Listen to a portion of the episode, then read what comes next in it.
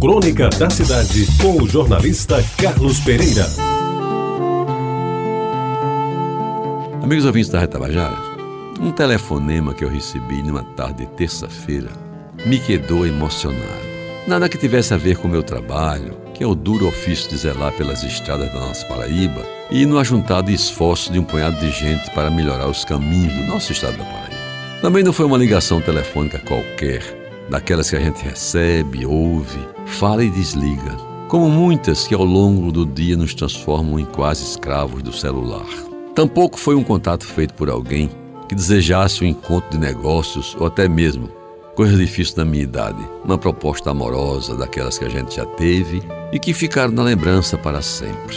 Para não incompridar esse mistério, que nada tem de novela da Globo, ou filme de Hitchcock, completa o sentido da narrativa para simplesmente dizer que a ligação era de um ouvinte, do bairro do Bessa, com voz de homem adulto.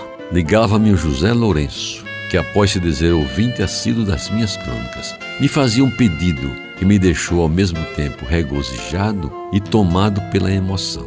Coisas do espírito que devem caminhar juntas com as obrigações do corpo, tenha a idade que tiver.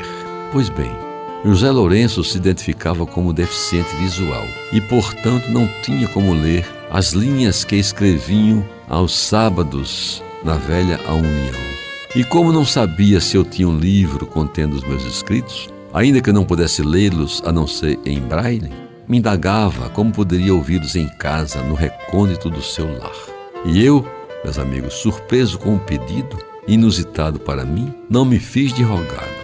E dois dias depois, deixei no seu endereço um CD contendo algumas dezenas delas que foram ao ar entre julho e setembro de 2007 e ainda lhe prometi que outras lhe seriam encaminhadas, tão logo fossem gravadas. Pois bem, nesses tempos, agradeço a Deus me permitir, já entrando quase nos anos 80, aos 76 anos, ainda ter prazeres e emoções como a que Lourenço me proporcionou. E por isso tudo é que a ele, cujos olhos não poderão ver a minha emoção, dedico esta crônica, que ao ser escrita me deixou com um aperto na garganta e um começo de lágrima a me escorrer pela face. E amigos ouvintes, para terminar, eu ouso dizer, contrariando o dito popular, que desta vez o que os olhos não veem, o coração sente por inteiro.